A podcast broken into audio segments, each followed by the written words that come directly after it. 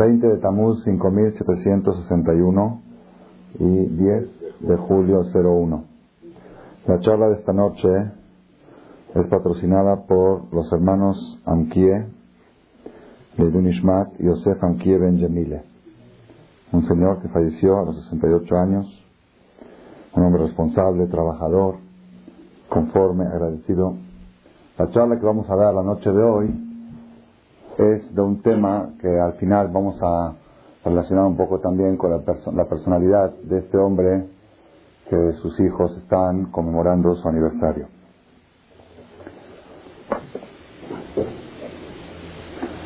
Está escrito en la Torá, al final del Pentateuco, al final de, de, Barim, los últimos tres versículos que leemos en Simchat Torah, cuando hacemos la fiesta de Simchat Torah, hay un versículo que dice así.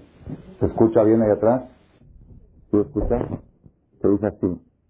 Velo kam navi od de Israel que Moshe.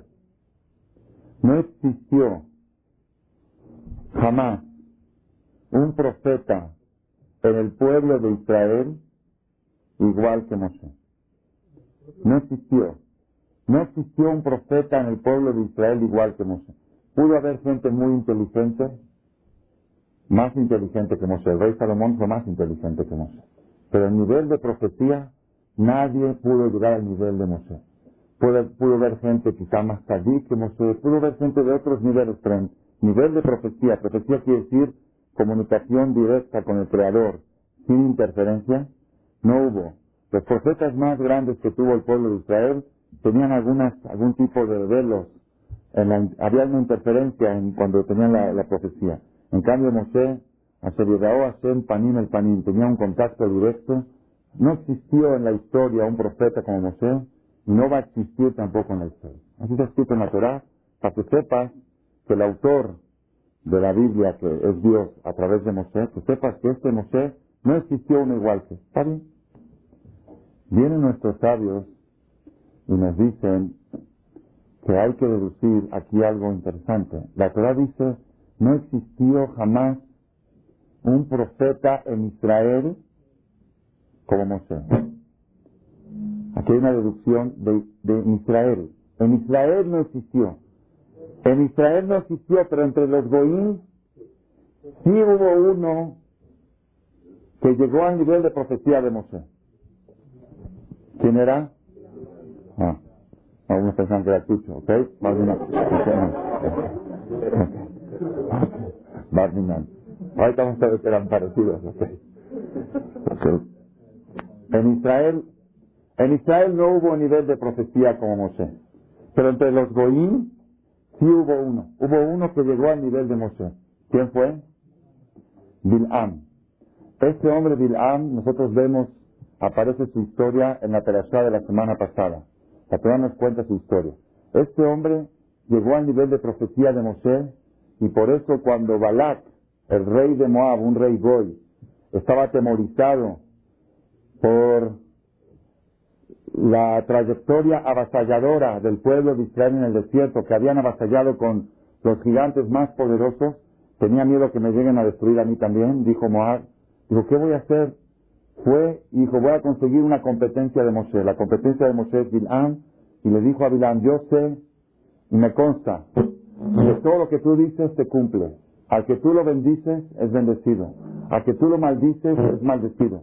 Me consta que lo que tú dices se cumple. ¿Cómo sabía? Porque cuando Balak era chiquito, Balak era un ingirito. ¿Saben qué es ingirito? Un ingirito, un chofer. Lo vio una vez Bilán en la calle y dijo, tú Vas a llegar a ser rey. ¿Yo rey de dónde? Entonces soy Gire. Ahí está que se hizo rey. Entonces yo sé, yo sé que tú, tú eres profeta, yo sé que lo que tú dices se cumple. A que tú bendices es bendecido y a que tú maldices es maldecido. Entonces por favor, quiero contratar tus servicios. Ven a maldecir a este pueblo, que ya no hay quien los frene. Están en unas victorias imparables. Por favor, maldícelos para, para poder frenarlos. Y la Torah cuenta la historia como ustedes habrán leído en la terapia de la semana pasada. Aquí, la pregunta que surge, la primera pregunta que surge, es, ¿por qué Dios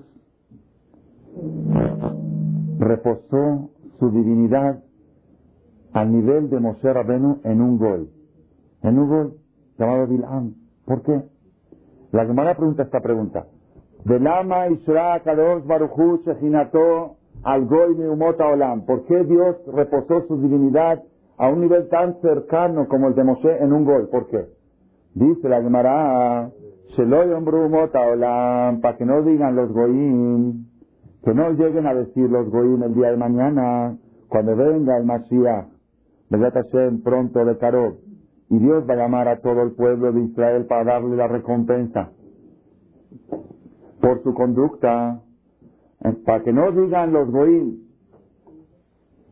si tú nos hubieras dado a nosotros un profeta de este nivel, si nos hubieras dado un profeta del nivel de Moshe Rabenu, nosotros también hubiéramos sido tzadikim. ¿Qué culpa tenemos que no tuvimos, como no hay gente que dice, pues sí, si tuviéramos un jajam como fulano, como mengano, pues hubiéramos sido, pero ¿qué culpa tenemos que no tuvimos nunca uno del nivel de Moshe?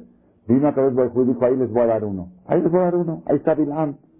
Y con todo y todo que tenían a Bilam, no llegaron a superarse. Entonces, no, ya, ya está, con eso les tapamos la boca. Así dice el Talmud. Quiero aquí hacer un análisis de esto porque, más que todo, ustedes saben, a mí no me gusta tanto analizar la historia como historia. La historia como historia, si no nos deja un mensaje que se pueda aplicar en la vida, no vale la pena perder el tiempo. Solamente hay que analizar la historia en las cosas que podemos nosotros practicar y llevar a cabo. Este personaje llamado Bil'am, que fue competencia de Moshe Rabenu en nivel de profecía. Vamos a analizar quién era. ¿Quién era? Dice Pirkei Avot, dice Pirkei Avot lo siguiente. Pirkei Avot es un tratado del Talmud que habla de valores morales, éticos. Dice así. כל מי שיש בו משלוש מידות הללו מתלמידיו של אברהם אבינו, וכל מי שיש בו שלוש מידות הללו מתלמידיו של בלעם הרשע. Toda persona que tiene estas tres características pertenece a la escuela de Abraham Avino. Y todo el que tiene las otras tres características opuestas pertenece a la escuela de Bilam Harashah. Bilam, el que estamos hablando. ¿Cuáles son las tres características positivas de Abraham Avinu y las tres negativas de Bilam? Dice así. Las tres de Abraham Avinu es Ain Tová. Una persona que tiene Ain Tová, ¿qué es Ain Tová? Tiene ojo bueno. Ruach Memuja, espíritu humilde, de Shefala. Y un alma saciable. ¿Qué quiere decir? Ain Tová, ojo bueno, significa que siempre cuando ve que el otro estrena algo o inaugura algo, o le va bien algo, dice, qué bueno que le está yendo bien, qué gusto me da que el otro está prosperando, qué gusto me da que, así, disfrutar del bien del prójimo. Esa es una cualidad de Abraham Avino. Lo que tú, lo que tú tienes que sea para ti, que lo disfrutes, Bilhana, la ok, tener buen ojo. Mi maestro, Javier Shlita, nos decía siempre cuando éramos eh, en la yeshiva, cuando estábamos en la yeshiva, nos decía, aquella persona que se acostumbra a disfrutar del bien del prójimo, siempre va a estar celebrando. Porque no hay un día que uno no tiene un tour, otro tiene un pidión, otro tiene alguna una casa, otro se va de viaje. Ah, qué bueno te vas de viaje. Ah, qué bueno te vas un... Ah, qué bueno. Siempre va a tener causas para estar feliz.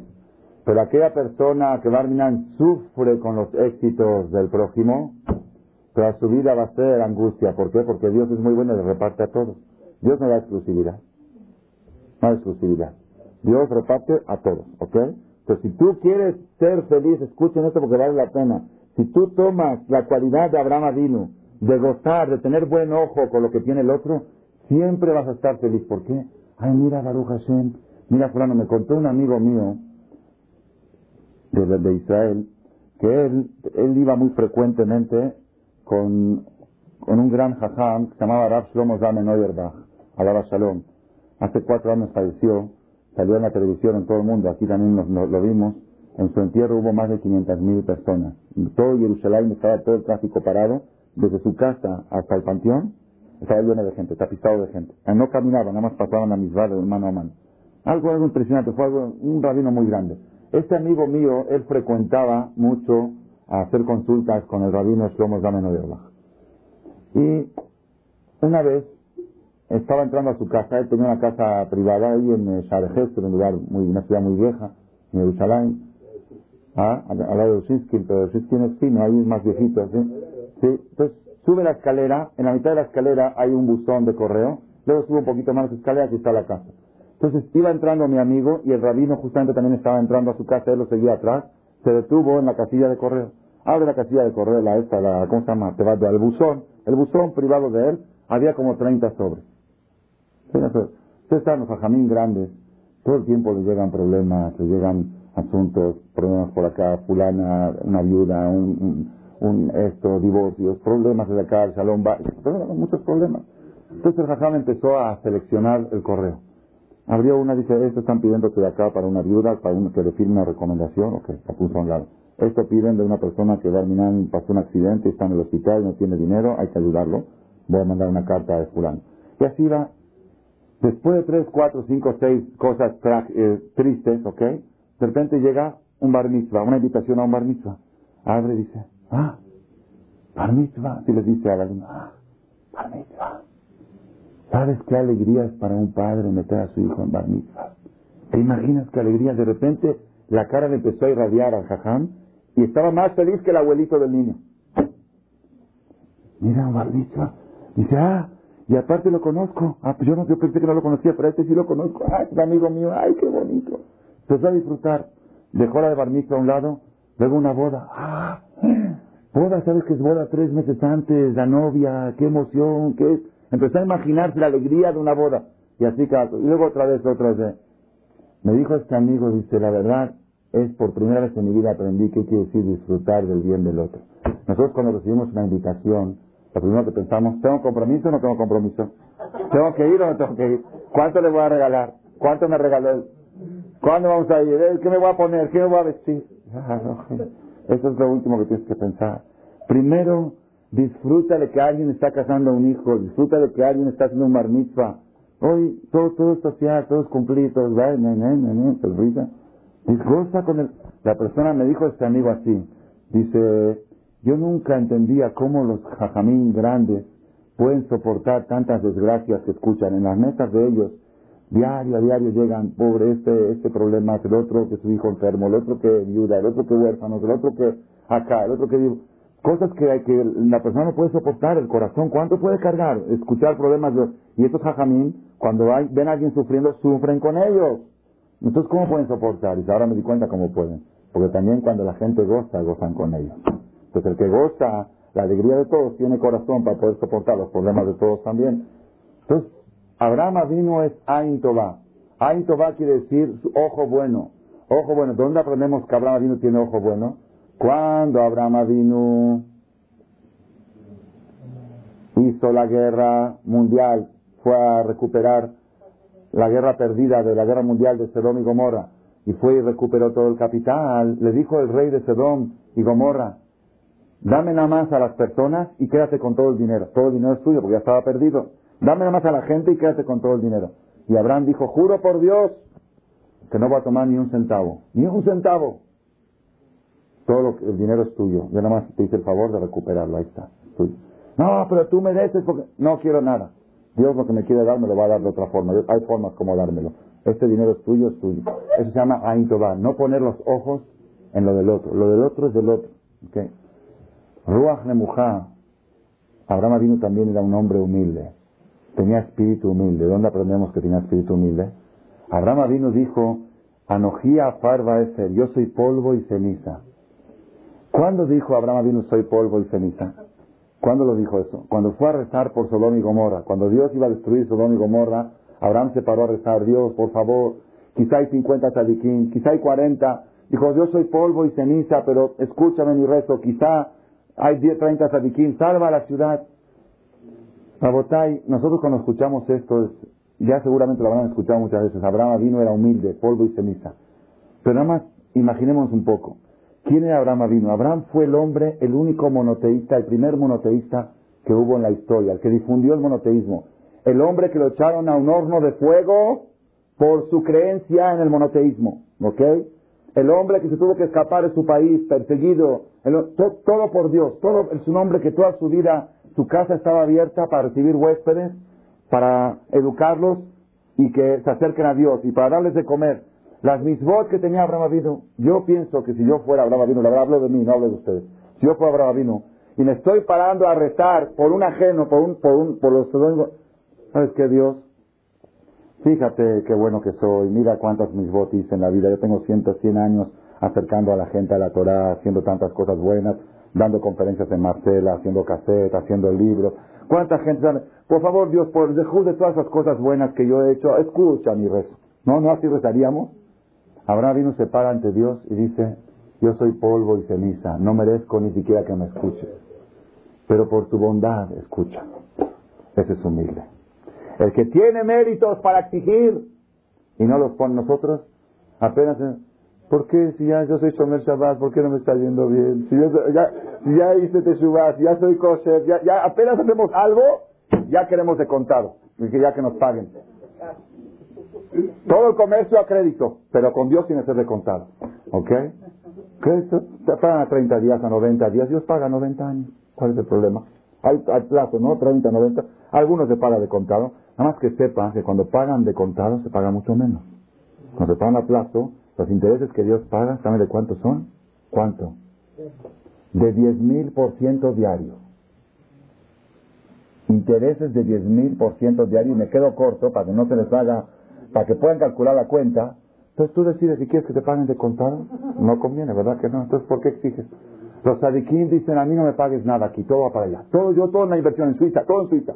Allá, 30, 40 después, porque ahí, ahí crece, ahí cuando vas a recibir el capital, ese es Abraham vino. Todo allá, acá no quiero nada. Y otra cosa que tenía un Nefesh Shefalá, era un alma saciable. La Gemara cuenta que Abraham vino cuando llegó a Mitzrayim, tenía ya 60 años de casado, llegó a Egipto, le dijo a su esposa, me he dado cuenta que estás muy guapa. Y tengo miedo que te vayan a secuestrar y a violar, porque, dice, ¿cómo me he dado cuenta? ¿60 años de casado no te di cuenta? Dice, no, 60 años no puso atención, no se fijaba. Él, él se casó con su mujer no por su belleza física, aunque estará, ustedes saben que estará, la belleza de estará, la Gemara cuenta así, que había un rabino, Rabio Hanán, que estaba en un cuarto oscuro, se remangó las manos y brilló el cuarto, de tanta belleza. Dice la Gemara que ese rabino, si lo ponías ante Sará, era como un chango ante una persona. ese rabino tan guapo, Rabio Hanán, o que era el hombre más guapo de la generación, si lo ponías con Sará a comparación, parecía un chango ante una persona, la belleza de Sará. Sarah era las mujeres más bellas de la historia. La Gemara dice que a los 100 años tenía la belleza de una niña de 7 años. Algo es impresionante su belleza. Y Abraham tiene casado con ella 70 años, 70 años. Me, he dado cuenta que estás guapa. Dice la Gemara porque él no se casó con ella por su belleza. Él se casó con ella por su carácter, por su forma de ser, por su personalidad. Pero ahora que estaban entrando a un lugar de peligro, un lugar corrupto sexualmente, dijo, tengo que fijarme, a ver, ¿estará guapa mi esposa? ¿Puede ser que se les antoje? A ver, dijo, ah, sí, sí, sí, está guapa. Este era, este era Abraham Avino, ¿ok? Estos tres, tres cualidades de Abraham. Aintoba, buen ojo en lo que tiene el otro. Ruach mujer humildad, nunca exigir crédito ante Dios, sino decir yo soy polvo y ceniza. Y tercero, y tercero, una vez cuentan de polvo y ceniza, ya que conté polvo y ceniza, esta está muy buena. Una vez cuentan que una persona estaba rezando en Kippur, en Kippur, parado, estás en Kippur, todos son tzadikim, ¿ok? Y hay, hay un rezo ahí al final de la mirada que dice, Ribonosh Rolam, yo soy polvo, yo soy ceniza, yo no soy nada, Afarani de Hayay, soy polvo en vida, con más razón en mi muerte, soy gusano, no soy nada, soy cero, así, ¿ok? Y este estaba rezando, chillando, llorando, llorando, yo no soy nada, yo soy polvo. Otro que estaba al lado dijo, bueno, Jadito, pobre, pobre polvo.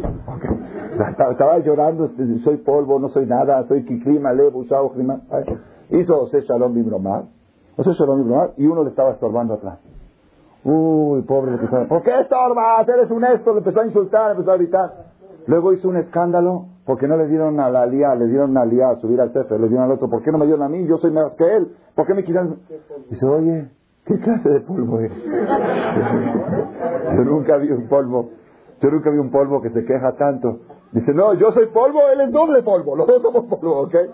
La persona dice, yo soy polvo ante Dios, pero ante él también es polvo, igual que yo. ¿Ok? No, no, la persona es, Abraham vino, hay que acostumbrarse, es lo que es humildad. Son tres, tres características de Abraham. Ain buen ojo, humildad y nefesh shefalá, alma saciable, no buscar la belleza física, no buscar, sino siempre buscar las cosas por su valor verdadero, no por su apariencia fisonómica. Es Abraham Abin. Ahora vamos a ver la escuela del otro, la escuela de Bilam. Son dos universidades, dos academias. ¿Ok? ¿Cuál es la escuela de Bilam? Bilam Arashá Ainra. Ojo malo. Siempre está poniendo el ojo en lo que tiene el otro. ¿Cuál es el ejemplo? Cuando Balak le mandó a decir, ven a maldecir al pueblo y te voy a pagar cien mil dólares, o un millón de dólares, lo le ofreció según la moneda de ese tiempo, dijo, ¿qué? ¿Qué cien mil? Ni un millón.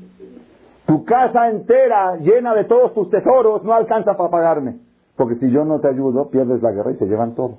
Así que si me das tu casa, así le dijo, si me das tu casa llena de plata y oro, todavía no alcanzas a pagarme, me quedas a beber. Ain Ra, poner el ojo en lo que tiene el otro. Todo lo que tú tienes es mío. ¿Por qué? Porque sin mí no tienes nada. Ain Ra. Ruach Geboa, orgullo, cuando Balak le mandó los ministros para llamarlo a Bilán, para contratarlo a Bilán, Bilán le dijo, esperen que voy a consultar con Dios. Ani, va a consultar con Dios. Que sepan que él habla con Dios. En la noche consultó con Dios, en la mañana le dijo, dijo Dios que no puedo ir con ustedes. Con ustedes. ¿Por qué con ustedes? Y se parece que la comitiva que me mandó es de baja categoría. Me tenía que haber mandado al, virrey, a los, ¿qué me mandó ministros de, de bajo nivel? Se dice Dios, parece que no, que no es correcto que una personalidad como yo vaya con gente tan baja como ustedes. Por eso le volvió a mandar Balak ministros más importantes, de más categoría. Orgullo. Que a mí me mandan a ese, a mí que me manden a mí. A mí no me invitan por teléfono, a mí que invitar personal. A mí me tienen que, ok, es orgullo. ¿Cuántos escándalos hacen por eso? Oye, pero te, te dejó la invitación en casa de tu suegra. No, a mí me tienen que traer a mi casa. No me traen a mi casa, no voy. ¿Qué soy yo? ¿Una basura? ¿Me la dejan en casa de mi suegra? ¿En casa de mi mamá?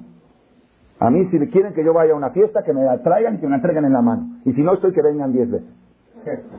Y si no, y si él cree que no es así, que yo no merezco, pues tampoco él merece que yo vaya a su fiesta. Eso es Bilam. Es escuela de Bilam. A mí que me den mi lugar.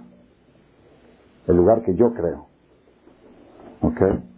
Así dijo mi maestro, mi jajam dice, Arabades, dice, la persona, escuchen esto, vale la pena escucharlo, vale la pena escucharlo y registrarlo. No es la parte principal de la charla, pero vale la pena apuntarlo.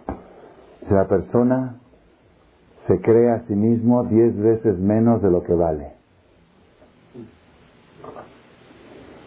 pero pretende que la gente lo valore diez veces más de lo que vale. Pues imagínate cómo está la proporción. La baja autoestima que tiene la persona, si la persona supiera cuánto vale, le vale lo que diga la gente. Yo sé que esto es lo que yo valgo. Pero como tiene baja autoestima, pues necesita que todo el tiempo le estén diciendo, tú eres importante, tú eres esto.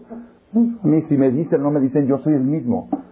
¿Ok? Entonces dice, ni diez, por, ni diez veces menos, ni diez veces más. Lo que eres. Ese es Bil'am.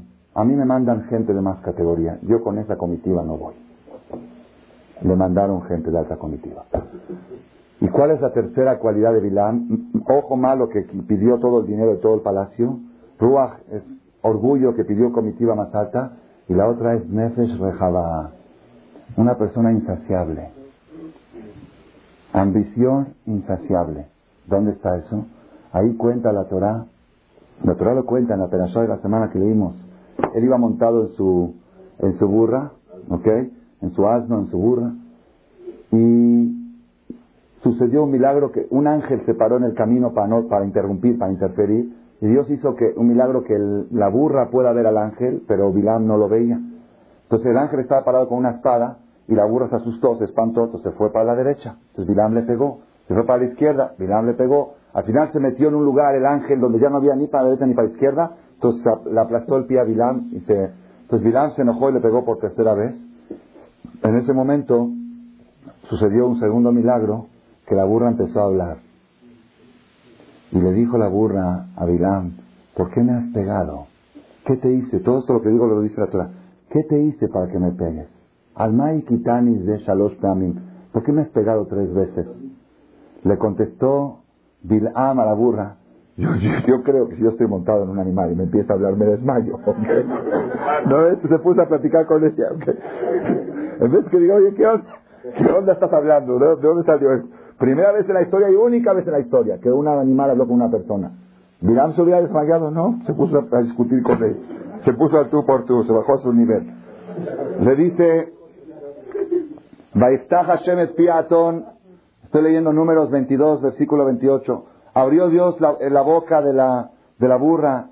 tomarle Bilam y le dijo a Bilam, me leja, ¿qué te hice? Que quitani de regalín, que me pegaste tres veces. Vayome Bilam, le dijo a Bilam, ¿cómo que hiciste? Quitalazvi, te burlaste de mí. Luis Jereb si tuviera una espada, te hubiera cortado la cabeza. Es una burla lo que me has hecho. ¿Qué es eso que te vas para la derecha, para la izquierda, luego me aplastas el pie? Te burlaste de mí. Si tuviera una espada, te hubiera cortado la cabeza. Entonces dice, dice el Midrash que le dijo la burra, ¿y por qué no me la cortas?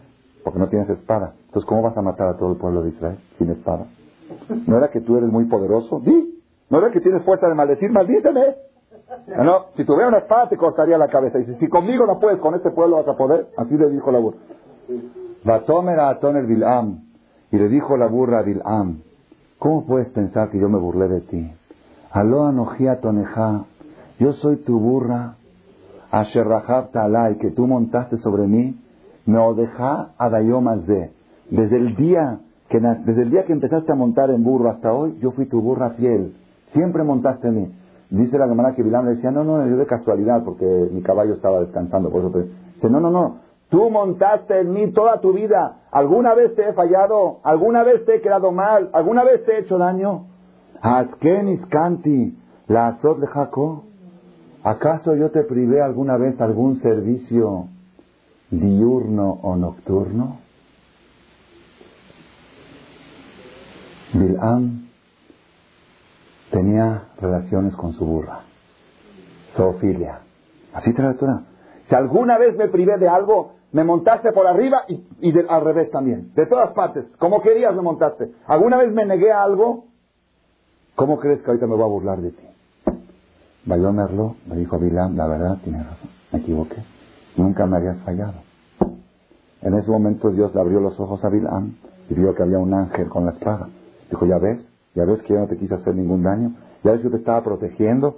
Si seguía nos cortaba la cabeza a los dos, así le dijo la, el ángel, si hubiera avanzado te hubiera cortado la cabeza a ti. Entonces la burra lo defendió, era fiel. Bilam se quedó callado, la burra le ganó. La burra le ganó, así está.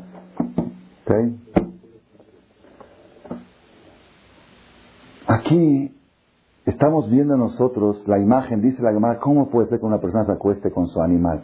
Eso se llama alma insaciable. ¿Y es insaciable? Tiene que probar todo, todo. Ya no, ya no le conforma a una mujer, ya no le conforma a una casada, ya no le conforma a una... Esta, al final, con su burra se tiene que acostar. Hasta ahí, hasta ahí no se calma. Eso se llama Abraham vino, la escuela de Abraham vino, ni en su esposa se fijaba en su belleza, él se fijaba nada más en la personalidad de su mujer, no en la parte física. Y Bilam Arashá, pues no le alcanzaba la esposa, ¿ok? Hasta que llegó a su burro. La pregunta es aquí, si nosotros queremos tomar en síntesis lo que nos quieren presentar aquí la Biblia, la Torah, el hombre más corrupto humanamente que podemos tener en la Biblia es Bilam Arashá. El Ebenezra, uno, uno, de los comentaristas de la Biblia que estuvo hace 700 años, donde habla la Torah de las prohibiciones sexuales, relaciones prohibidas, y ahí hay una parte, dice el Ebenezra que lo más bajo que hay en todas las prohibiciones sexuales, la más grave que hay, la más baja, es Kol Shoher Behemah Mot Todo el que se acuesta con un animal, morir, morirá. Pena de muerte. Zoofilia. Es lo más bajo que hay. Humanamente, Arur Shoher, dice la Biblia, dice, maldito el que se acuesta con un animal. Arur Shoher Behemah. Lo más bajo que pueda haber en el nivel humano es eso, lo más bajo. Quiere decir que este Bilam era un hombre orgulloso, ambicioso de lana, orgulloso en persona y bajo en sus deseos, en sus placeres físicos, bajo, bajo, porque hay niveles, hay categorías, ¿no? Lo más bajo que hay. ¿Cuál es la pregunta que surge? La pregunta que surge es, es la pregunta más fuerte. Esta es la pregunta, la pregunta de todas las preguntas. Fíjense, yo les voy a decir una cosa. En toda la Biblia tengo muchas preguntas. ninguna la tengo tan fuerte como esta. ¿Cuál es la pregunta? ¿Cómo es posible un ser humano que tiene nivel de profecía espiritual, competencia de Moshe, competencia de Moisés, ¿cómo puede ser que tenga un nivel tan bajo? ¿Cómo es posible? Es algo totalmente contradictorio. Profeta al nivel de Moshe, lo más alto que hay, Moshe Rabeno. Y conducta bestial. ¿No es chocante? ¿No es, no es algo muy, muy extremo? No, no, no, no se entiende, no se entiende. No se entiende. Una pregunta muy fuerte. ¿Cómo es posible? Y la segunda pregunta, más fuerte que la primera. ¿Por qué Dios les dio un profeta a los Goim? ¿Por qué les dio un nivel de profecía tan alto? Para que no digan los Goim, si nosotros tuviéramos un Moshe Rabenu, hubiéramos sido igual que el pueblo de Israel. Dijo Dios, aquí les doy un Moshe Rabenu, ahí está Bilam. ¿Qué nos dice? ¿Un zoófilo? ¿Un bestia? ¿Un orgulloso? Moshe Rabenu, el hombre más humilde que había sobre la tierra. Es Moshe Anavneot. Moshe, el hombre más puro el hombre más santo. Si tú nos quieres dar una competencia de Moshe para taparnos la boca, pues danos uno de veras como Moshe, no un bestia, no un animal como, como la Torah lo describe. Entonces, dos preguntas. ¿Cómo una persona a nivel tan alto puede llegar tan bajo? Y segunda pregunta, ¿qué respuesta le damos a los goyim si le dimos a una persona que no merece lo que tiene? ¿Ok? Son dos preguntas. Rabotai, no sé si me va a dar tiempo. Vamos a hacer una tercera pregunta para afianzar más la idea que queremos transmitir. El domingo pasado nosotros tuvimos un ayuno, un ayuno obligatorio que se llama Shiva Sar de Tamuz, 17 de Tamuz.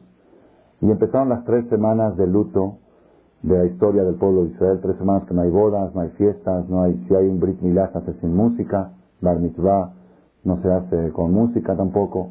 ¿Cuál, todo son tres semanas que el luto va cada vez haciéndose más agudo hasta Tisha B'Av y después de Tisha B'Av empieza otra vez la alegría. ¿Ok? ¿Qué sucedió el día 17 de Tamuz? La, Torah, la Gemara cuenta cinco tragedias históricas hubo el 17 de Tamuz. La primera tragedia que sucedió en la historia es Nishtabru al-Lujot. Fue el día en que Moshe Rabenu bajó del monte Sinai y vio al pueblo de Israel cometiendo el pecado del becerro de oro y rompió las tablas. Las tablas de la ley que venían del cielo las rompió Moshe Rabén. Y esa fue la tragedia que sucedió ese día. ¿Por qué? Porque vio el pecado tan grave del becerro de oro. Tenemos que saber que el becerro de oro, el pecado que hizo el pueblo de Israel en esa historia, es lo más grave que le pudo haber sucedido a este pueblo. ¿Por qué? Dice la Gemara, Alubá kalash Es insólito una novia que le es infiel a su marido en la boda. Han escuchado, hay muchas historias de infidelidad, Barminan. Hay de las películas, hay de las novelas, novelas, las que no hay que verlas. Hay muchas historias, ok, de, pero ustedes han escuchado alguna vez, aunque sea en novela, en ciencia ficción, que una novia en la mitad de su banquete está bailando, no está bailando con un amigo, se salen afuera, ahí ya se divierten y luego regresa a bailar. ¿Han escuchado infidelidad en su misma boda? No se ha escuchado ni en ciencia ficción, ¿verdad o no? Hubo una vez en la historia. Hubo. ¿Dónde? El pueblo de Israel. ¿Por qué? Ellos escucharon de Dios, lo vieron y lo escucharon con sus ojos. Yo soy Dios, no cometas idolatría, no hagas figuras, no hagas imágenes, no adores lo el el segundo mandamiento, lo el el kol ni del cielo, ni de la tierra, porque Dios es muy celoso y no va a perdonar este tipo este pecado de infidelidad, Dios no lo perdona. Es un matrimonio que se firmó entre Dios, es el hombre y el pueblo, es la mujer. Infidelidad con Dios es imperdonable. Así lo dijo en los diez mandamientos. Y no es que lo dijo Moshe, lo escucharon directamente de la boca de Dios. ¿Cuántos años pasaron desde que escucharon hasta que cometieron el becerro de oro? ¿Cuántos años? ¿Ah? ¿Cuántos meses? ¿Cuántas semanas? ¿Cuántos días? 40 días y 40 días que todavía estaban en Sinai, no se habían ido de Sinai. El pueblo Israel estuvo en Sinai 11 meses. Todavía estaban en Sinai. Cuando uno está, hay un dicho que dice, cuando uno ve, por ejemplo, unas cataratas, se acuerda de alguna música que había escuchado en esas cataratas. Es decir, hay asociación, ¿no? Están todavía viendo el monte. Háganme cuenta, aquí está el monte, ahí están las tablas, ¿ven? Ahí está el monte, ¿ok? Y están todavía aquí, están, ya pasaron 40 días, todavía están en el lugar del suceso. Si hubieras dicho que el pueblo de Israel, después de 40 días, comieron jazir, pero bueno, jazir, tenían hambre, aparte, jazir no escucharon de Dios. Eso Moshe lo dijo, quizá Moshe entendió mal, a veces los rabinos tienen sus interpretaciones, ya saben, ¿no? Entonces, puede ser alguna, ¿ok? Si hubiéramos dicho que hicieron Hilul Shabbat, que profanaron el Shabbat también, Shabbat es el cuarto mandamiento, ¿ok? Y eso no lo escucharon de Dios, porque ya no aguantaron, eso lo escucharon de Moshe. Quizá Moshe tú no entendiste. Dios dijo que no se puede hacer trabajo en Shabbat, pero eran los tiempos de antes que había que encender fuego con, con piedras. Pero ahora que hay cerillos, que es más, cerillos, o hay formas más fáciles de encender, eso no es Jerusalén. Moshe, tú no entendiste bien. ¿Ok? Podemos decir que ahí hubo una falla. Fallaron en las palabras textuales que escucharon de Dios. Lo vieron y lo escucharon. Nunca en la historia un pueblo llegó a vivenciar la presencia divina como la vivenció el pueblo de Israel completo, todos. kol Elohim kasher Pregunta alguna vez en la historia si hubo un pueblo entero que vieron y escucharon a Dios. No hubo. Eh, aquí hubo, en Arsinai. Pasaron 40 días. Ahora hubo un becerrito. Este es Dios. ¿Qué te pasa? qué es esto? ¿Qué es esto? Efectivamente, Dios se enojó mucho con Moshe y le dijo, este pueblo no tiene solución. No tiene solución. A ver, ¿qué más puedes? Más que manifestarte en vivo y enseñarles y decirles. Y justamente lo que les dije fueron hicieron lo contrario. Ya no tiene solución. Este pueblo, ¿sabes qué? Déjame exterminarlos y voy a hacer de ti una nación más grande y más poderosa que ellos. Ya, déjame acabar con estos y empiezo contigo una, una historia nueva. Borrón y cuenta nueva. Dijo Moshe, ah, entonces vas a matarlos a ellos y me vas a dejar vivo a mí. Dice, sí, para mí tú vales más que todos ellos. O vales igual que todos ellos. Pero bueno, si yo valgo igual o más que todos ellos, vamos a hacer un trueque, mátame a mí y déjalos a ellos. Y me debes cambio, porque dices que yo valgo más, ¿no? Entonces mátame a mí, déjalos vivos a ellos y arriba me das el cambio. Cuando vio Dios la entrega de Moshe por el pueblo de Israel, aceptó, aceptó que les perdonó la deuda. No le perdonó. Así, sí, sí, así dice la Torah. Dios no le perdonó. Dios dijo, en vez de cobrármela de contado, me la voy a cobrar en plazo de cuánto, de cinco mil años. Dice la Gemara, cada generación y generación, Dios se cobra un poquito de la deuda del becerro de oro. Todas las desgracias, las inquisiciones, las persecuciones, los holocaustos, los pogroms, las, los hombres bombas que explotaron el dulcinario en Israel, todas las tragedias, niños que mueren chiquitos, accidentes de aviones, accidentes de coches, asaltos, todas las cosas que, suceden en la historia, Dios cobra la deuda actual, porque también hay, deudas nuevas, ¿no? ¿Ok? Y un poquito de la deuda vieja. Y dice el, la Gemara, el día que Dios termine de cobrar la deuda del becerro de oro, ese día va a venir el Mashiach. Nada más que Dios no alcanza a cobrar, porque porque hacemos pecados nuevos y tiene que cobrar las nuevas. si nosotros dejaríamos de pecar, todo lo que cobraría sería cuenta vieja, pero hacemos deudas nuevas, pues tiene que parte de lo nuevo y parte de lo viejo. Quiere decir que nosotros, toda la situación difícil que tiene el pueblo de Israel en la actualidad y en la historia, es derivada directa del pecado del becerro de oro. Por eso digo, el día este, 17 de Tamuz, es uno de los días más trágicos de la historia del pueblo de Israel. Dejó huella, ese día quedó marcado como un día de tragedia, un día que hubo un cambio radical en la relación del Creador al pueblo de Israel. Entonces, si nosotros analizamos la historia y diríamos, ¿qué, ¿cuál fue la tragedia que sucedió el día 17 de Tamuz? Ustedes dirían, así tendríamos que decir, la tragedia fue que el pueblo le fue infiel al Creador, que el pueblo cometió el peor de los pecados, que el, pueblo, el pueblo recibió la pena de muerte, todo lo grave. Dice la Gemara, no. ¿Sabes qué pasó ese día? Se rompieron las tablas. Ese día se rompieron las tablas. Yo les hago una pregunta. ¿Y qué hubiera pasado si Moshe no hubiera roto las tablas? ¿El problema se atenúa? ¿eh? La ruptura de las tablas es el detalle más pequeño de toda la tragedia. ¿Estás de acuerdo conmigo o no? Moshe hubiera dicho, ¿sabes qué? Estas tablas me las dejo en mi casa, me las guardo con llave. No las rompo. Y las voy a sacar el día que merezcan. Las voy a sacar dentro de 100 años. Pues ya, ya la tragedia no, no hubiera sido tragedia. La tragedia es grave por, por el pecado del becerro, no por las tablas. Yo les voy a dar un ejemplo para que entiendan a qué me refiero en la pregunta. Es como una persona, Barminan, vamos a ver, un goy, ¿no? Para no hablar así, alguien, alguien X, ¿ok? Lo aleno, toda su familia iba en un barco, en un crucero, naufragó el barco. Y no hubo sobrevivientes. O en un avión, cayó el avión, no hubo sobrevivientes. Y quedó él solo en el mundo. Perdió mamá, papá, hermanos, primos, tíos, sobrinos, hijos. Se quedó solo en el mundo. ¿Trágico o no trágico? Trágico, no era Entonces este hombre llegó a su casa cuando se enteró de la noticia, y lo vio en la televisión, las noticias, cuando se enteró de la noticia, llegó a su casa, agarró un cristal de 10 mil dólares que tenía, un carísimo, lo agarró y lo aventó al piso de coraje, de, tanta angustia, tanto dolor. Pues en un momento así no se puede juzgar a la persona. Después de 10, 15, 20 años, él, cada día de aniversario de la tragedia, se sentaba en el suelo, hacía, hacía una, un luto, hacía una... Ya pasaron 20, 30 años, sus hijos volvió a formar familia, se casó, tuvo hijos. Sus hijos le preguntaban, papá, ¿a qué se debe? ¿Qué pasó el día de hoy? ¿Qué, ¿Por qué, qué estamos eh, conmemorando? No, estoy conmemorando la ruptura del cristal. Tenía yo un cristal de 10 mil dólares. Y la verdad, era un cristal muy bueno, muy lindo, muy especial, y se rompió. Se rompió, se perdió. Papá, ¿y por qué rompiste el cristal?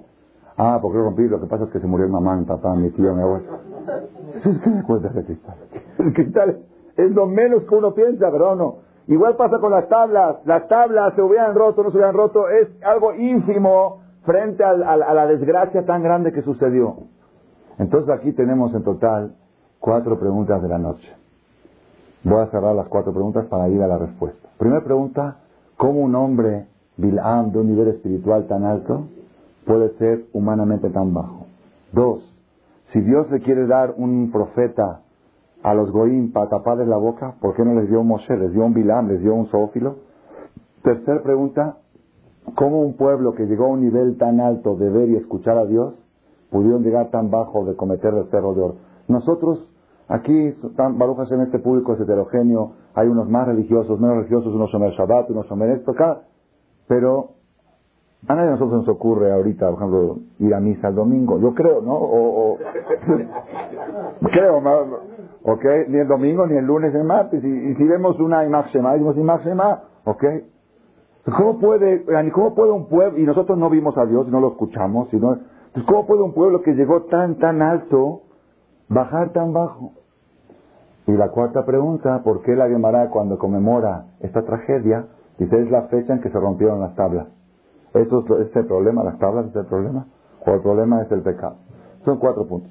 Rabotai, aquí vamos a llegar al punto, a mi parecer, el mensaje que vamos a transmitir para contestar estas cuatro preguntas es el punto más esencial que el ser humano necesita grabar en su mente y en su corazón. Uno de los problemas más graves que tenemos en nuestra generación, principalmente en nuestra generación, es que la gente busca la vida fácil. Todos estamos de acuerdo que hay que tener un matrimonio, pero yo quiero matrimonio fácil. Todos estamos de acuerdo que hay que educar a los hijos, quiero educación fácil.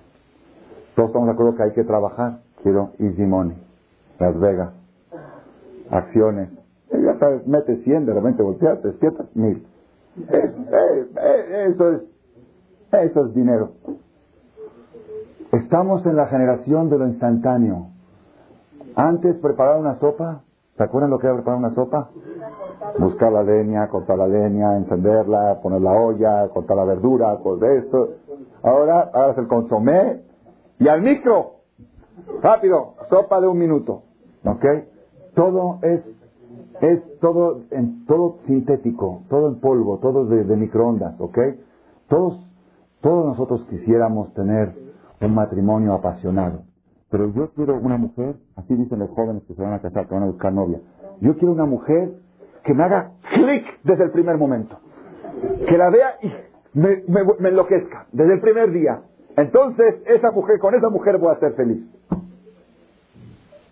Y si es menos de eso, hago clic. Corto. Así pasa. Y yo les digo por experiencia, todos los matrimonios que en el noviazgo hubo clic desde el primer día, acaban casi divorciados. Casi divorciados. ¿Por qué? Porque hay una regla que dice así.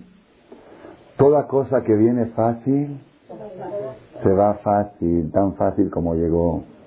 Y toda cosa que viene con lucha y esfuerzo, es permanente y eterna. Si el primer día conociste a tu mujer, a tu futura mujer, a tu novia, dice, ¿esta para mí? No me late. No a ver qué quiero. Bueno, mira, es buena familia, es... No, pues no me nace nada por ella. Bueno, espérate, suey, suey, leat, leat, prueba otra vez, prueba otra vez, trátala, es... Bueno, la próxima vez sale, bueno, ¿qué sentiste ahora?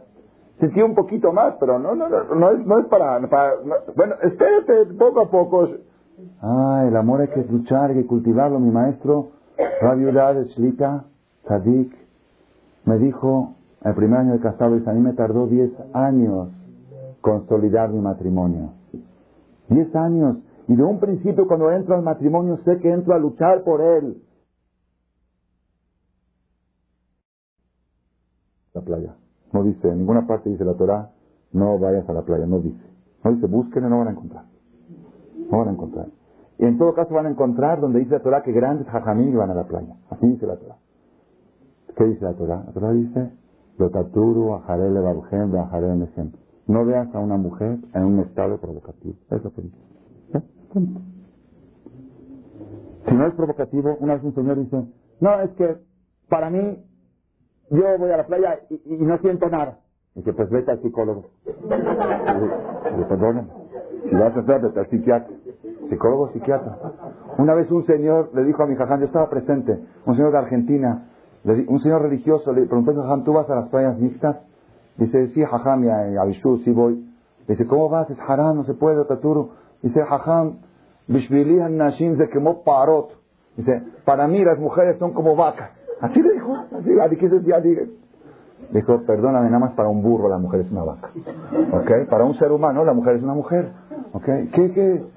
Entonces, fuimos allá a, a Veracruz, Cacher, bien, hombres por un lado, mujeres por otro, teníamos horario para la alberca y la playa, todo muy bien organizado. El último día, dos días antes de, retirarnos, vino el hermano del dueño del hotel, que vive aquí en México, fue a Veracruz y vio que había judíos, que había rabinos, fue a hablar con mi hermano y dice que tiene consultas sobre religión, quiere consultar. Yo sabe que yo no soy experto, vaya con mi hermano mayor, me lo mandó conmigo. Nos sentamos ahí en la terraza del hotel con la vista al mar a platicar. Entonces él me contó que él pertenece a una secta aquí en, México, están en Mariano Escobedo, que ellos es una especie de comunidad, no son ni cristianos ni judíos, por supuesto, y quieren, están adoptando costumbres nuestras, muchas costumbres nuestras, abrieron escuelas, ellos abrieron una escuela para ellos nada más, escuela de la comunidad de ellos, separado hombres y mujeres. O sea, no son, no son judíos ni religiosos, tienen, están tomando y están, y, me, dijo, me dijo varias cosas de nuestras costumbres. Y dije, ¿y eso dónde lo sabes? Dice, no, es que hay judíos desertores casados con no judías que fueron expulsados de la comunidad y ellos se acoplaron a nuestra comunidad y nos, nos cuentan de burla las costumbres que tienen los judíos y nosotros las adoptamos en serio. Ellos lo cuentan de burla, nosotros adoptamos en serio. Bueno, y así. Bueno, al final me estaba diciendo varias cosas. Él es doctor, este señor, el hermano del dueño del hotel, es un doctor. Dice, así empezó a decir varias cosas interesantes. Dice, ¿para qué Dios creó las pompas? Si yo soy doctor, dice, las pompas no tienen ninguna función, ¿para qué les creó? Dice, para pegarle a los niños y educarlos, como dice el rey Salomón. Pégale a tu hijo y edúcalo. Sí, se lo, hoy día la psicología, nada le diga, se vaya a molestar, se vaya, a traumar, sentimientos de culpa. Eh, sentimientos de culpa y nada. ¿Dónde están las educación? ¿Dónde están, dónde están los hijos del rey Salomón, la educación que nos enseñó Salomón? ¿Quién? A ver, ¿qué generación salieron mejores los hijos? ¿La que nos daban esto o la que no le digas nada para que no se traume? Dale coca, te pidió coca, dale, eh, no le digas, no le digas, déjalo. Ve a ver cómo se ve la generación Balminán. Entonces el Señor me estaba contando que tiene una hija de 16 años y otra hija de 14. Dice, así contando su vida, su forma de vida. Dice, nosotros en la casa no tenemos televisión. Yo que usted escuchó una conferencia de Rabia Again.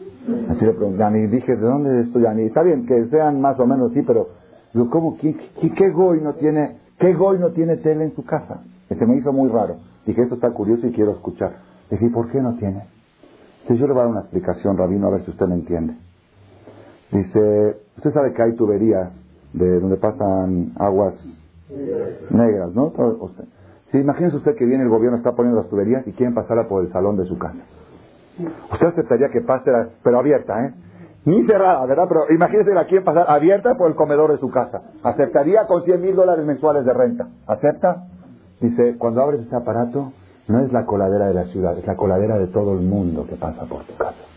¿Cómo va a permitir yo que la mugre de todo el mundo pase por mi salón? Por eso ese aparato no lo tengo. Muchos papás y muchos de nosotros sabemos el daño, sabemos, sabemos.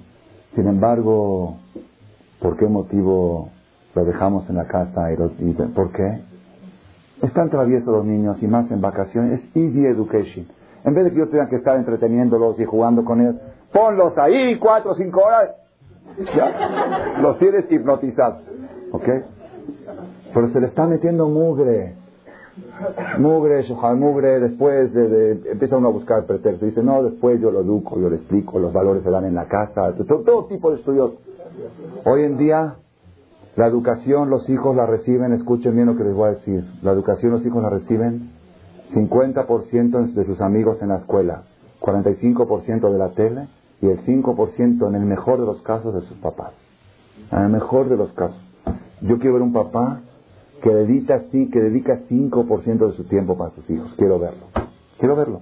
Hagan la, la proporción de cuánto tiempo está en la tele, cuánto tiempo con sus amigos y cuánto con sus papás recibiendo buena educación, porque están con sus papás, pero escuchando los gritos que le grita su esposa, ¿ok? Escuchando los pleitos.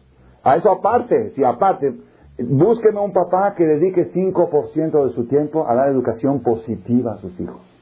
¿Saben qué es el 5%? Una hora y 20 minutos al día. Ah, pues yo creo que sí. Haz la cuenta. Fíjate. ¿Ok? ¿Y todo por qué? Porque tenemos este problema, es uno de los problemas más graves que tenemos. Buscamos la vida fácil. Buscamos las cosas fáciles.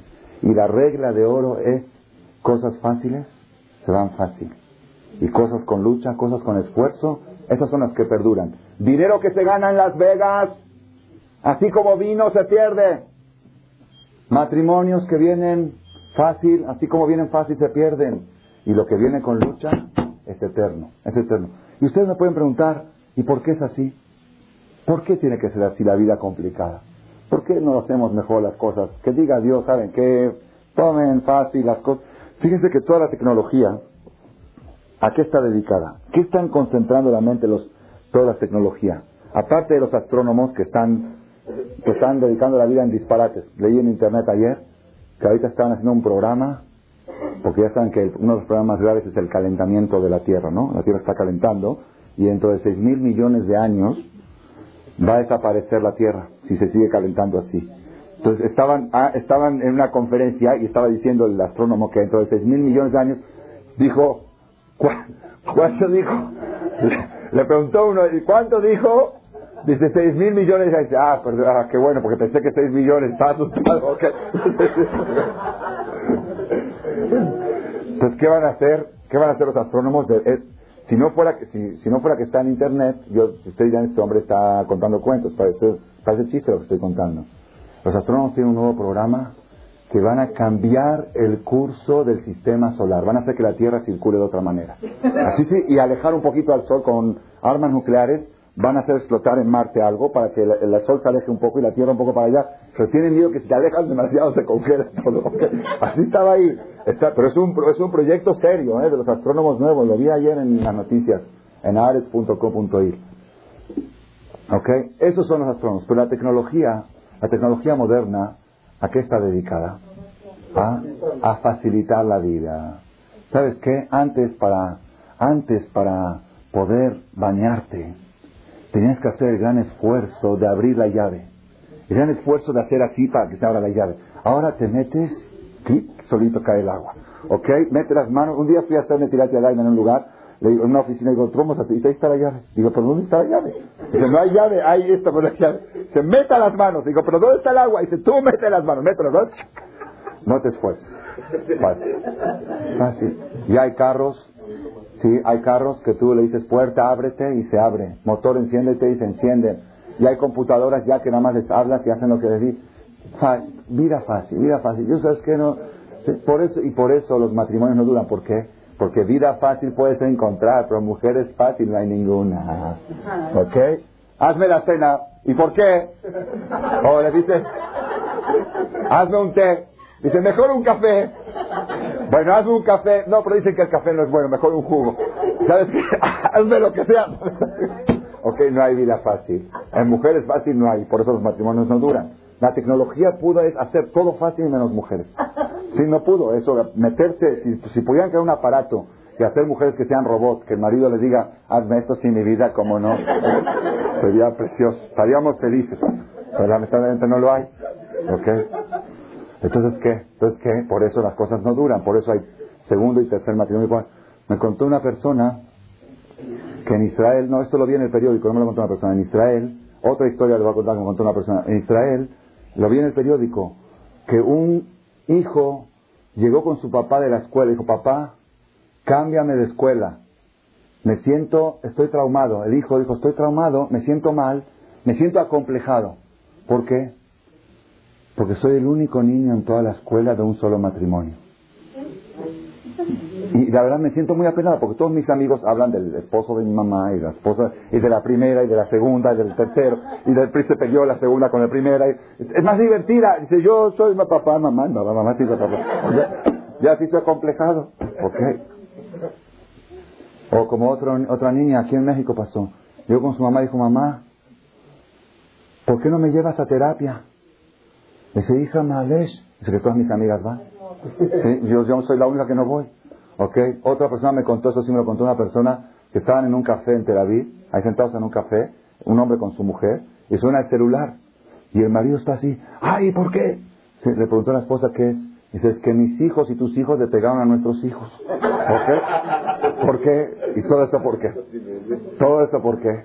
Porque la persona quiere vida fácil y vida fácil no hay. Sí hay. Sí hay vida fácil, pero como viene fácil, te va fácil. Y se pierde. Si hay matrimonios fáciles. Hicieron clic del primer día, enamoradísimos se casaron, enamoradísimos. Y vayan a ver cómo se divorciaron. ¿Ok? Ese es un Ahora, ustedes pueden preguntar, ¿y por qué? ¿Por qué esta regla? ¿Por qué, ¿Por qué tiene que ser así la vida? ¿Por qué no puede Dios facilitar más las cosas y ponerlas? Que sea fácil la vida. ¿Por qué? Te voy a decir por qué. Y esto vale la pena escucharlo. Había un, un gran jajam que se llamaba Rabbi Yosef Caro. ¿Ustedes escucharon hablar de Rabbi Yosef Caro? Él vivió como hace 500 años. En España, Egipto y al final en, Israel. Está enterrado en Sfat. Ahí está su tumba, Bet Yosef. Yosef Caro tenía el privilegio que en las noches venía un malach, un ángel, a enseñarle Torah. Un ángel. Y él escribió un libro que se llama Magid Mesharim, de todas las pláticas y los diálogos que tuvo él con el ángel, cosas muy, muy interesantes. Está el libro. Ahí en una de las pláticas dice que él le preguntó, Yosef Caro le preguntó al ángel, le dijo, tengo una inquietud. Dice, yo soy cuerpo y alma. Mi cuerpo tiene 30 o 40 años de haber nacido. Mi alma, ¿cuántos años tiene de haber nacido? 5200. ¿sí? Desde, desde el primer día de la creación, Dios fabricó todas las almas. ¿Ok? Tengo una pregunta, una inquietud. ¿Dónde estaba yo? ¿Dónde estaba mi alma esos cinco mil años? Antes de que yo venga aquí a la tierra, ¿dónde estaba? ¿Qué hacía? Nunca tuvieron esa pregunta, nosotros nunca la tuvimos. nunca nos molesta. Nos molesta a los dinosaurios, nos preocupa qué pasó con cuánto medían, cómo se. Pero ¿qué hacía yo, mi alma, qué hacía cinco mil años? Le contestó el ángel, tu alma junto con todas las almas estaban debajo del trono celestial gozando del placer divino, Miziva Shejina, del resplandor del placer divino. Es un placer inigualable. gozando y gozando y disfrutando y pasándola, lo mejor que se... Todos los placeres que te puedas imaginar no se comparan, multiplícalo un millón de veces más, eso está, así está tu alma cinco mil años. ¿Es ok? Ahora tengo otra pregunta. Después que yo me vaya de aquí, si voy a ser tzadik, tzadik, tzadik, si llego a ser bien tzadik, ¿a dónde puedo llegar? Lo más alto que puedo llegar. Dijo, ah, si eres muy tzadik, tzadik, tzadik, vas a llegar debajo del trono celestial y vas a gozar del placer divino. Le preguntó el Yosef Kares, entonces, ¿cuál es el business? ¿Cuál es el negocio? Una persona que abre un negocio, invierte 100 mil dólares, con muchas esperanzas de que le vaya bien. Va a traer expertos en, eh, negocios, en mercadotecnia, que analicen el mercado, y dice, mira, si te va muy bien y sale un buen producto y pega bien en el mercado y te lo compran todo y cobras bien y vendes bien 20, 30 años de trabajo duro, al final recuperas los 100 mil dólares. ¿Qué dice? Mejor me los quedo, ¿para qué? Es lo que le preguntó Joseph Caro al ángel. Si, en el mejor de los casos voy a llegar al mismo lugar, pues ¿para qué me mandan? Mejor que me dejen ahí jalas. Si, si, si, si puedes, si me dices que puedo escalar un poco más alto, bueno, vale la pena. más alto que eso no hay. Más alto de lo que estábamos antes de venir aquí no existe. Entonces, ¿para qué me mandan aquí? Le contestó el ángel a Yosef Caro, al Bet Yosef. Algo impresionante, escuchen esto. Dice, es verdad. Después de 120 años vas a llegar exactamente al mismo lugar que estabas antes si tienes suerte, pero con una diferencia que antes de venir al mundo, ese placer lo recibías regalado, lo recibías sin esfuerzo, lo recibías como limosna. Y después de haber pasado esta vida, ahora sí vas a cobrar lo que te corresponde. Lo mismo, pero es tuyo, no es regalado. Es como una persona que antes le daban 10 mil pesos mensuales, así de gratis, o que de limosna, después lo meten a trabajar y le dan los mismos 10 mil. Dice, ¿qué dice? Oye, ¿para es para qué? hay una diferencia muy grande. Si lo recibes regalado, es vergüenza, es ser mantenido, es, ser, es humillante. Si lo recibes con mérito, por ser que Dios es tan bondadoso, Él quiere que las almas reciban lo mismo, pero que lo reciban con mérito, no como un pobre limosnero mendiguero, sino que reciba con su esfuerzo, con lo que esto me corresponde porque yo luché. Quiere decir, eso es lo que dice el Navid Mesharim, Bet Yosef Caro. Quiere decir en síntesis que toda la esencia de la existencia, toda la esencia de la vida, el concepto de la vida es no recibir regalos, que las cosas vengan con esfuerzo. Esa es la única causa de la existencia. Por eso dijo el rey Salomón en Proverbios, Sonematanot y el que odia los regalos vivirá. ¿Por qué? Porque todo el concepto de la vida es para no recibir regalos. Porque si te gusta recibir regalos, oye, tráigame regalos. ¿Te gusta recibir regalos? Pues tú veas que lo voy arriba. Yo arriba estaba recibiendo todo el tiempo regalos. Si viniste aquí abajo para ganarte las cosas con esfuerzo, pues qué chiste tienes si recibes regalos. Rabotay, esto, les voy a decir por qué es tan importante. Mucha gente dice, yo cuando me nazca, si me naciera la religión, yo les voy a proponer algo. A ver qué opinan ustedes. Les voy a proponer algo. Imagínense que venga ahora Eliyahu Naví y les haga una propuesta de parte de Dios. Ustedes, porque vienen aquí a Marcela con Jajam Shaul y me caen muy bien y son gente muy, muy linda, les voy a hacer una propuesta. Dijo Dios que Él les hace a ustedes una concesión. Ustedes pueden comer jazir, comer taref, tener, por ser promiscuos, hacer lo que quieran, diviértanse, hagan lo que quieran, coman en Kipur, hagan lo que quieran, estafen, roben hablen la sonará, chismoseen, pelense con todo el mundo, todo, lo que quieran. Sean gay, lo que se les antoja, lo que quieran. Pero una cosa, yo les prometo, dice Dios, el último día, el último día de vida, yo les paso un aire purificador y los hago tzadikim y los llevo directo al Ganere, debajo del trono celestial. ¿Aceptan el trato o no lo aceptan? Vida libre, libertad total. No hay juicio, no hay culpa, no hay castigo. Yo te llevo al Gan Eden a lo más alto. ¿Uno que dice? Pues antes de esta conferencia, a la queja. La verdad, Ya, no tienes sentimiento de culpa, haces lo que quieres, vas ahorita a la mansión, te comes tus pechas, tus tacos sin remordimiento de conciencia, disfrutas de la vida, te diviertes a como quieras. Y sabes que sigues siendo sadik. ¿Saben quién dijo eso? Eso lo dijo Bilam. Bilam, en una de sus, de una de sus maldiciones que dije, quiso decir, dijo, Tamot nafshimot yesharim. Ojalá yo pudiera morir como ellos, como los tzadikim. Ojalá que mi final, que mi futuro sea igual que el de ellos. ¿Es buen negocio o no es buen negocio? ¿Acepta el negocio o no? Sería padrísimo, ¿verdad o no? Nada más quiero que sepan una cosa. Si nos ofrecen este negocio y lo aceptamos, perdemos el derecho a existir. ¿Por qué?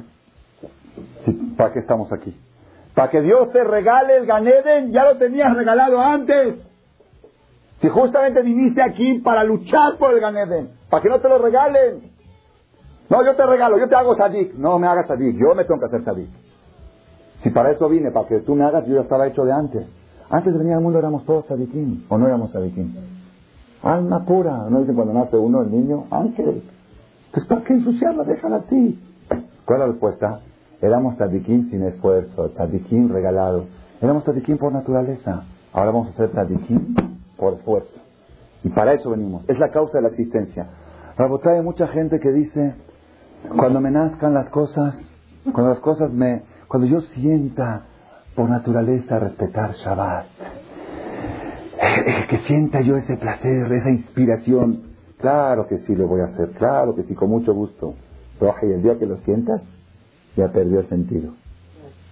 Vas a tener que buscarte otro reto, porque todo el sentido de la vida es la lucha. Todo es la lucha. Pobre de aquella persona que no tiene causas por qué luchar. Pobre. Pobre de aquella persona que está buscando la forma de evadir la lucha. Todo el chiste del Shabbat, ¿sabes cuándo es? Yo le voy a decir, una persona, una persona que sale de aquí y es una persona que no fue educada al kosher y está empezando a cuidar kosher y pasa, sale de aquí tarde porque está acabando tarde el jajam, ok, con hambre, ok, pasa por un restaurante y huele la carne, taref, y huele la carne, sabrosísima, sabrosísima, y se antoja, se antoja, vamos, vamos aquí, vamos, ya vamos, pero kosher sí, pero no, pero no, pero sí, pero no, al final, al final, se contuvo y no entró, no entró, ok, esta persona que comió kasher está cien veces más superior al jajam que comió kasher en su casa. Cien veces más superior. ¿Por qué? El jajam no hizo nada por su kosher. ¿Qué lucha hizo? No hizo lucha. Él lo educaron así de chiquito. ¿Ustedes creen que el jajam tiene lucha? Voy a la mansión. No, no, no, Ni dinero tiene para ir, ¿ok? Entonces ni siquiera tiene, no es por eso, no, no tiene vigilar, no tiene, no se despierta vigilar. Entonces, ¿quién vale más? Vale más eso se lo dije, el viernes pasado se lo dije a mis alumnos en la yeshiva en, Polanco. Dije, vale más una persona no religiosa que lucha por algo que un religioso que no lucha por nada. Eso es 100%, porque todo el sentido de la vida es luchar. Entonces, ¿qué?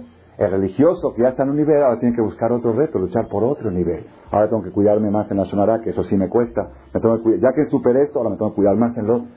Todo el sentido de la vida es la lucha. En el momento en que te nazca algo de la religión, estás en un problema. Tienes que buscar algo que no te nazca para luchar por él. En el momento en que todo, todo el sentido.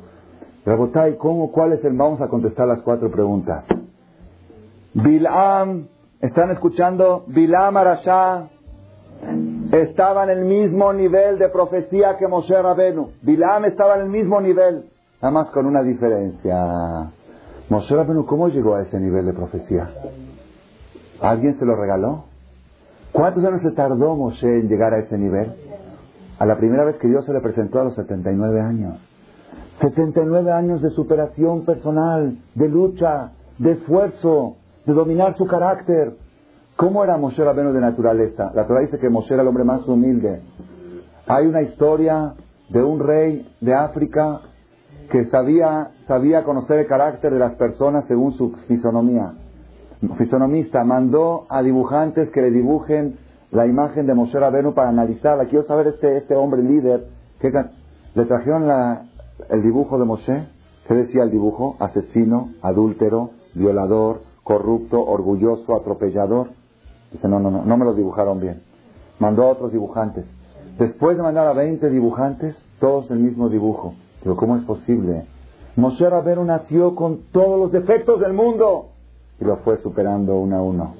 Ese es Moshe, eso es lo que vale. Es, Bilam llegó a tener lo mismo que Moshe, nada más con una diferencia. Se lo regalaron. Se lo regalaron.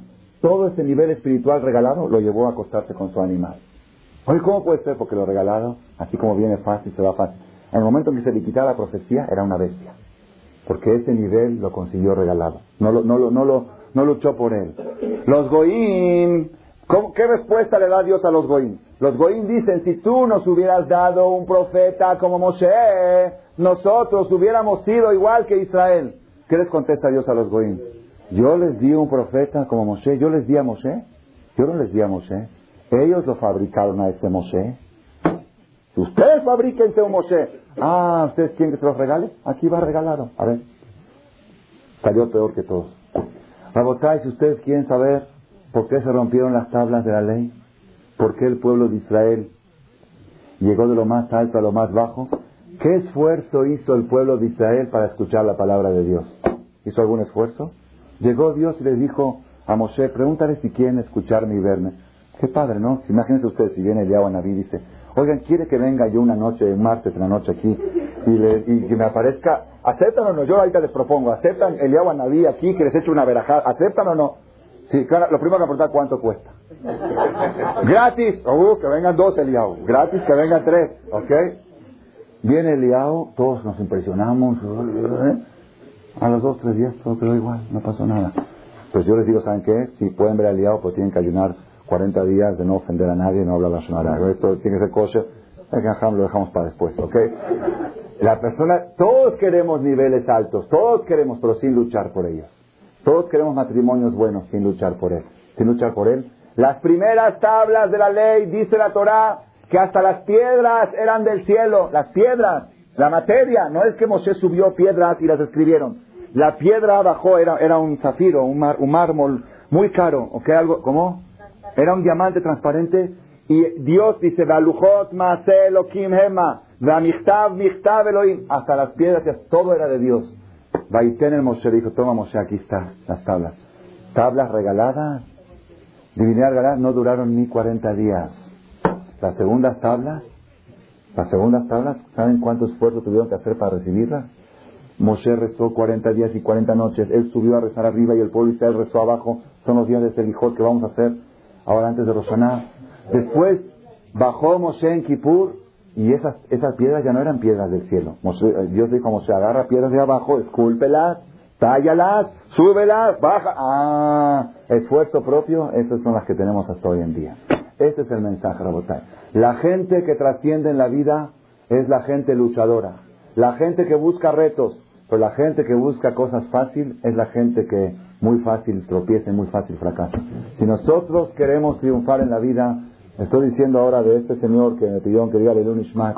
Uno de los puntos que tenía el señor Yosef Benjamile era una persona luchadora. Toda su vida luchó, tuvo dificultades, tuvo una enfermedad y la enfermedad estaba bastante dura. Lo tomó con calma, trataba de no molestar a su familia. Hay gente que cree que como está, está enfermo, pues todo el mundo tiene que estar. No, es, es una lucha. Cada situación, buena, mala, la persona que aprende a luchar, esa es la persona que trasciende. Este hombre que luchó, aquí tiene a sus hijos, que están ahora conmemorando su nombre y van a seguir luchando, siguiendo su ejemplo. Y todos nosotros, si queremos triunfar en la vida, tenemos que aprender a no buscar los logros, sino buscar el esfuerzo. Donde hay esfuerzo hay éxito. Buscar el Moshe, no el Bil'am. Aunque te regalen religión, no la aceptes, religión regalada. ¿Por qué a la gente le gusta ir a la Cábala? ¿Por qué le gusta ir a la Cábala? Porque llegas allá y ¿qué te dicen? No hay ningún problema, no tienes que cuidar nada. Suben, ven en coche. Nada más inspírate, elévate, vuela por los cielos, por el mundo de los tapujín, kadishin y de las esferas y te hacen volar, las diez sefirot. Respira hondo, Ana Bejoa, ok. Un señor, un señor de aquí, de este knis, salió en Shabbat y se encontró a dos de los de la Cábala, ahí cambiando vestidos de blanco en Shabbat. Le preguntaban, ¿por qué tú no te vistes de blanco? Dice, porque mi maestro no se viste de blanco. Mi jajá no se viste. Entonces yo no voy a hacer cosas que él no hace. Tu maestro está equivocado. Según la cábala hay que vestirse de blanco. En Shabbat hay que vestirse de blanco. Bueno, discutiendo, bueno, dijo, a tu maestro te enseñó así. Mi maestro no me enseñó así. Yo sigo, Bueno, de Kitsur discutiendo que es haram porque Shabbat, la santidad del sábado, de blanco. La santidad. Después de media hora los ve cambiando la llanta del carro, con la, con la ropa blanca, cambiando la llanta. ¿Ok? ¿Sabes? ¿Por qué? De blanco. Si, si Shabbat vestirse de blanco, pero puedo hacer lo que quiera. No he visto de blanco, blanco. Eso no es.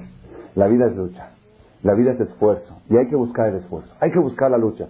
Si nosotros buscamos la lucha, vamos a trascender en el matrimonio, en la educación de los hijos, en los negocios, en el dinero, en la vida en general y en la superación personal en especial. Que así nos ayude, que podamos a ver. ¿Por qué se recuerda el día por la ruptura de las tablas? Ah, por eso. ¿Por qué se recuerda la ruptura de las tablas y no la tragedia del Cerro de Oro? Porque ¿cuál fue la causa que el pueblo judío pecó? Porque todo fue regalado, porque hasta las tablas eran regaladas. Eso te, eso te dice la causa. Para que sepas que todo lo que viene regalado se rompe rápido. Cosas que, si quieres que duren, tienen que ser con esfuerzo, que Hashem nos ayude, que todas las cosas que tengamos, los tengamos con esfuerzo y que duren por muchos años. Amén. Gracias por su atención a este shiur del Rav Malech. Les recordamos que pueden visitar la nueva página de shemtov.org en el internet www.shemtov.org. Actualmente la página cuenta con varias secciones. Noticias sobre las actividades de Shem Tov a nivel mundial, escuchar o bajar las últimas conferencias del Rab Malek, escuchar o bajar la alhaja del día, imprimir o estudiar desde su computadora la perashá de las semanas, estudio diario de Gemara, Daf Yomi en español, sincronizar su iPod con podcast, un manual para crear su propio CD de las conferencias que existen en la red, adquirir libros con entregas internacionales, con la metodología del Rav Malek de español, fonética y hebreo simultáneamente, así como ubicar las ciudades en donde se reparten CDs a nivel mundial. Es que la misbot y muchas gracias.